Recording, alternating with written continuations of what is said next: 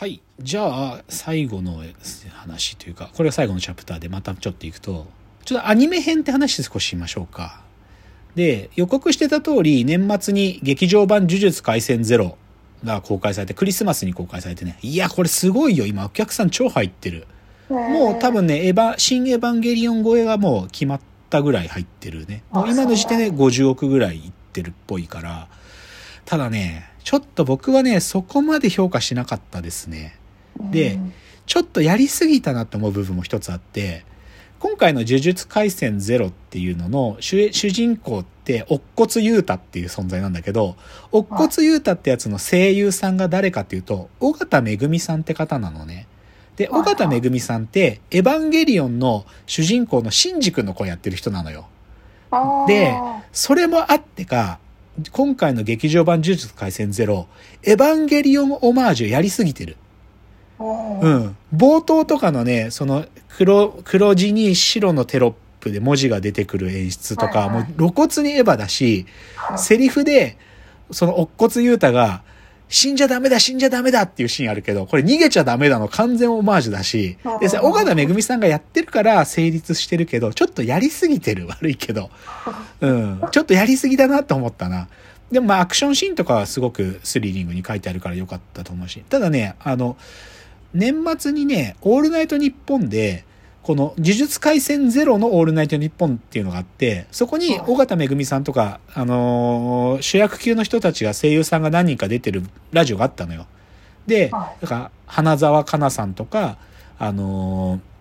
五条先生の役やってる人とか出てきてるんだけど、そこでね、尾形めぐみさんが、その、今回の役にどうアプローチしたかみたいな話とか喋られてて、あ、でも声優さんってここまでロジカルになんか役作りやるんだみたいなのは結構、ま、なんか感激したな、すげえなと思った。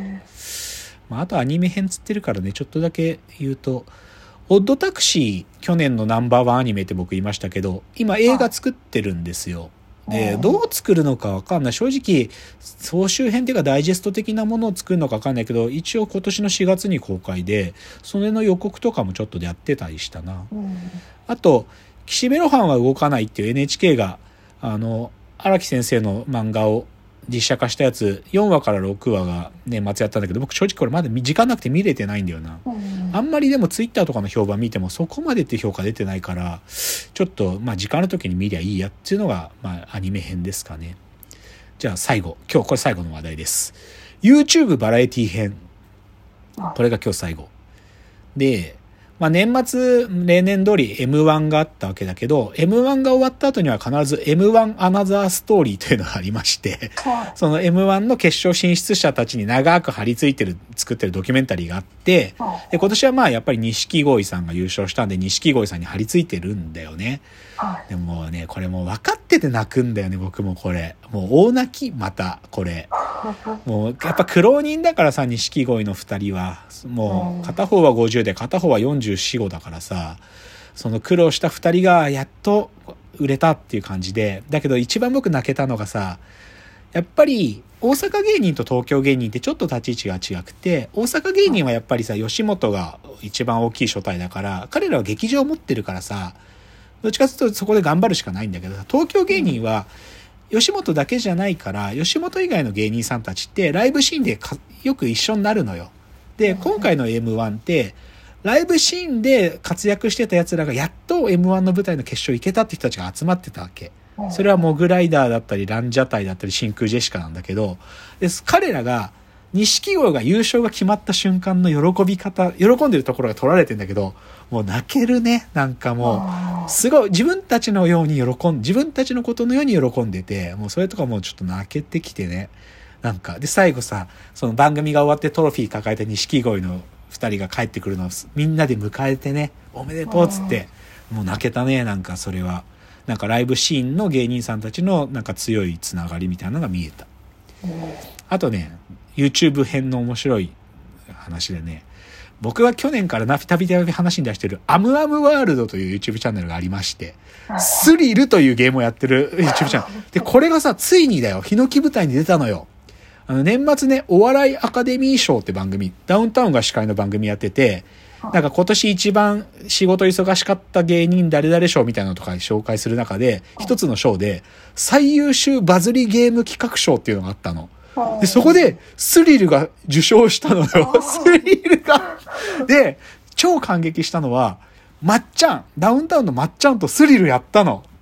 で、いつもは1万しか入れないんだけど、箱に、まあ、まっちゃんとだからつって12万。これまでバイトで貯めた12万入れてまっちゃんと戦ったんだけど、まっちゃんが勝ってた。でも、いや、でもスリルがなんか、やっと表舞台出て、だからね、アムアムワールド、このお笑いアカデミー賞をやる前は、チャンネル登録者数8000だったんだけど、今ね、2万5000くらいまで増えてるよ。さすすげえなと思ったけど。でもスリルね、年末から超推してて、この前チョコレートプラネットとやってて、で、チョコプラとやった時は、こっちが仕掛けてるやつは1万しか入れられないんだけど、さすがチョコプラね、スリル返しってなってきた時、彼ら100万入れたからね。100万入れたスリルやってて、超その、やばかった。今、かつてないスリルだった、それは。やばかったね。っていうのがあるでしょ。あと YouTube 話題でもう一つ言うとしたら、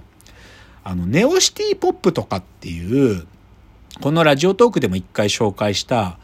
あの、ミックス、リミックス動画、こう、ヒップホップとかシティポップの音楽と、プラスアニメの映像を組み合わせて作ったリミックス動画があるんで、リルキヨさんって人が作ってるのがあるすげえ動画があったんだけど、それの最新作が、クリスマス後ぐらいに出て、ネオシティポップなどっていう動画なんだけど、今回はアニメじゃなくて、90年代のトレンディードラマとかの動画がリミックスされてんの。でね、アニメの方とどっちがいい出来かっていうのはあんまりこう、こうつけるっていう話でもないけど、でもちょっと前と違う感じの動画になってて、これね、ぜひおすすめですね。あと YouTube 話題もう一つ言うとね、これ僕ちょっと感激したんだけど、勝ったのはどっち？なぎなた VS 剣道、異種武道大会、香川琴平町っていう動画があります。で、これ知らなかったんだけど、香川県の琴平高校っていう学校があって、そこがね、剣道部となぎなた部、両方ともが全国的な強豪として知られてるんだって。で、剣道部はほとんど男の子が入ってるの。で、なぎなた部は女の子なのね。で、この剣道部となぎなた部が年に一回、この異種武道大会というので、校内なんだけど戦うっていうイベント毎年やってるのの動画が上がってんのよ。で、これ僕初めて知ってさ、感激したのが、なぎなた部が意外に勝つのよ。女の子たちがなぎなたで本当に剣道のやつと戦うんだけど、女の子の方が一本取ったりするの。で、それ見て僕感激したのは、あ、武道ってやっぱり間合いが大事なんだなと思う。なぎなたやっぱりさ、獲物が長いからさ、剣道部のやつが間合いに入れないのよね。だから、なぎなたのこの長い間合いを利用して倒すんだけど、かっこいいのよ、その女の子たちが。でもね、剣道の男の子たちも負けてなくって、高校の剣道ってね、二刀流って、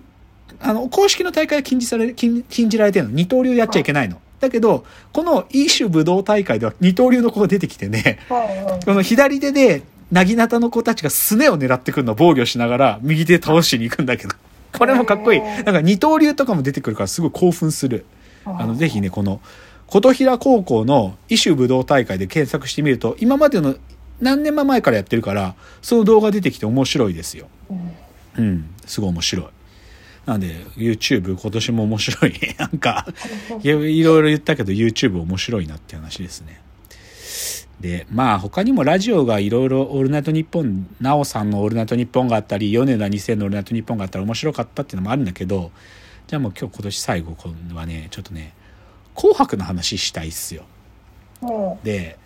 僕ね、正直言うと、もう紅白やめたっていいって思ってるの、立場的に。なぜかっていうと、もう時代に合ってないです、紅白。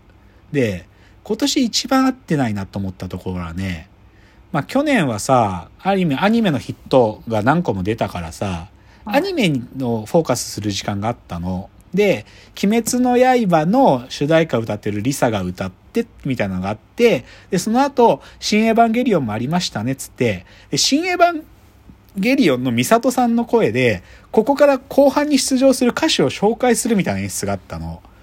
でもね、古いよ、もうそれ悪いけど。なんか超 NHK 的な演出だなと思って。でもさ、こっちはさ、アニメファンだからさ、まあしょうがねえそういうことやるから見とくかっつって見て、見たけど、なんかそのアプリで。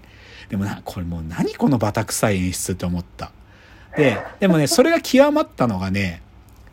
今年の、あの、紅白のツイッターで一番トレンド上がったのが、藤井風だったの。あーで、藤井風が、なんか地元かどっかで歌った後、あの、有楽町のホールにワープしてきたんだよね。ワープ。まあ、ワープというか、も、も、も最初の方が VTR で、実際にはこっちにいたんだけど、で、それで、なんか、ツイッターで、今年は全部藤井風が持っていったみたいなのがトレンド入りしてんだけど、でもさ、なんかさ、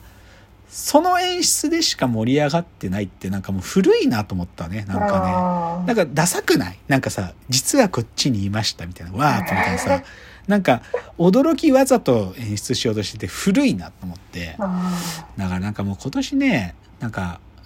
今日いろいろ紹介して面白いなと思ったものたくさん言ったけど、なんかもうそんだけ面白いものあるんだったら、こういう古い演出も駆逐してほしい。なんか。ーうんなんかもう頭抱えたくない。あーとかなんかこんな、なんか良かったものを総括のようにこう紅白で使ってさ、でそれを貶めてほしくないなと思ったんですよね、なんかね。だから、ちょっと、えー紅白はもうやめてくれっていうのが私最後ですかね。でも深谷さんテレビなんか見てねえからさ、紅白なんか見やしないでしょ？今年は留学生と一緒に年越ししてたのであ、じゃあ見たん？見たいって言ってあ、見たんだ。でも固めにって感あ、じそう、固めだよね。もう本当さ、チラチラ見る。ほんと横目で見ますよって感じだもんね。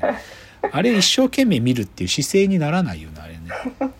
まあそうなんですよ。まあでもちょっと、まあだから今年はちょっとまあ新年紹介なので、こうわーっとこと喋りましたけど、また来週からはですね、ちょっとテーマごとに喋っていきたいなと思いますので、あの、興味あったらぜひ聞いていただけたらと思います。では今年も一年よろしくお願いいたします。わわ言うております。おじ、あ、もう一回ね、わわ言うております。お時間ですさよなら。